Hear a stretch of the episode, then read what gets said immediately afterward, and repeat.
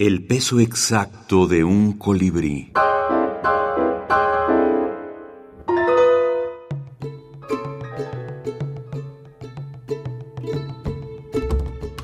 Fábulas y minificción. Fabudélicas, de Eduardo Pérez Contreras, Spooky.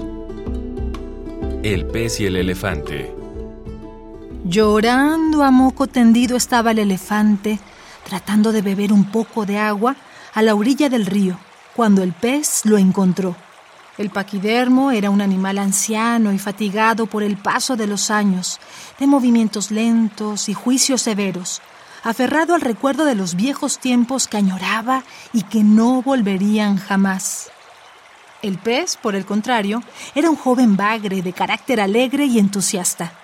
Tenía una memoria a muy corto plazo que lo mantenía siempre en el presente.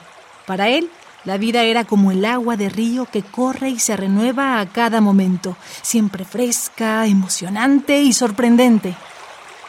Hola, elefante. Alégrate, mira qué lindo está el día, dijo el pez al imponente animal. El valle está hermoso, el sol brillante, el viento sopla y las ramas de los árboles se mueven como si estuvieran bailando.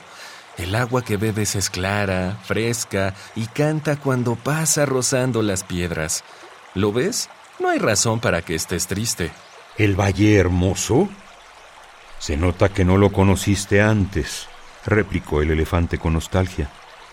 Recuerdo cuando había decenas de ríos que bajaban de las montañas y por todas partes había un lugar donde beber. En cambio ahora tuve que caminar kilómetros para encontrar un poco de agua. Recuerdo cuando el aire soplaba con mil aromas de flores y frutos frescos de árboles con frondosas copas. Recuerdo también que el sol era brillante pero generoso y las nubes blancas te permitían andar por varias horas sin sentir fatiga.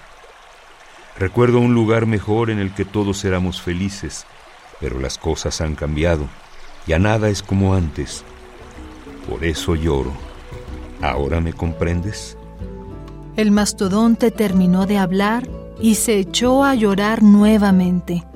Entonces el pez, con los ojos más extraviados que atentos, le dirigió las mismas palabras del inicio. Hola, elefante, alégrate. Mira qué lindo está el día. Fabudélicas. Eduardo Pérez Contreras, Spooky. Ediciones Recreo, México, 2022. Fabudélicas son pues eh, como fábulas psicodélicas y la psicodelia significa lo que expresa el alma y me parece que es lo que hace este libro, hablar de lo que expresa el alma en un momento histórico como, como el que estamos viviendo.